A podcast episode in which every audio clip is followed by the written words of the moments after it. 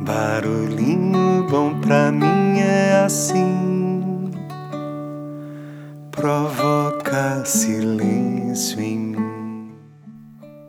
Hoje eu quero compartilhar um trecho do box O Livro das Virtudes de William Bennett, que eu achei bem bacana e espero que faça sentido aí também. Vamos lá, abre aspas.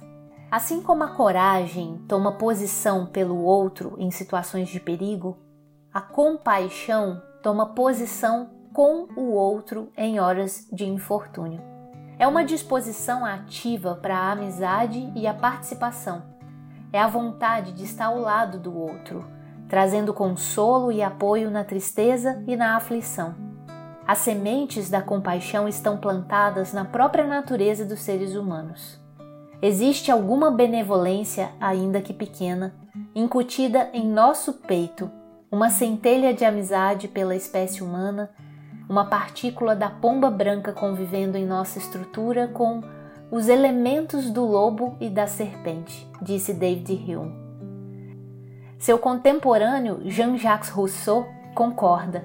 Compaixão é um sentimento natural que, por moderar a violência do amor a si mesmo no indivíduo, contribui para a preservação de toda a espécie. É a compaixão que nos impele, sem refletir, a levar alívio aos que sofrem.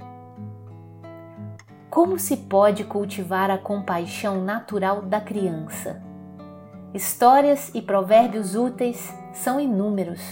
O passo principal é impedir que a animosidade e o preconceito prejudiquem o crescimento natural da virtude da compaixão. Fecha aspas. E aí? Que tal esse barulhinho bom, hein? E o quanto a gente está pronto para ser compassivo nos tempos né, atuais. Deixo você aí com essa reflexão e esse barulhinho bom. Barulhinho bom pra mim é assim provoca silêncio em mim. Lá fora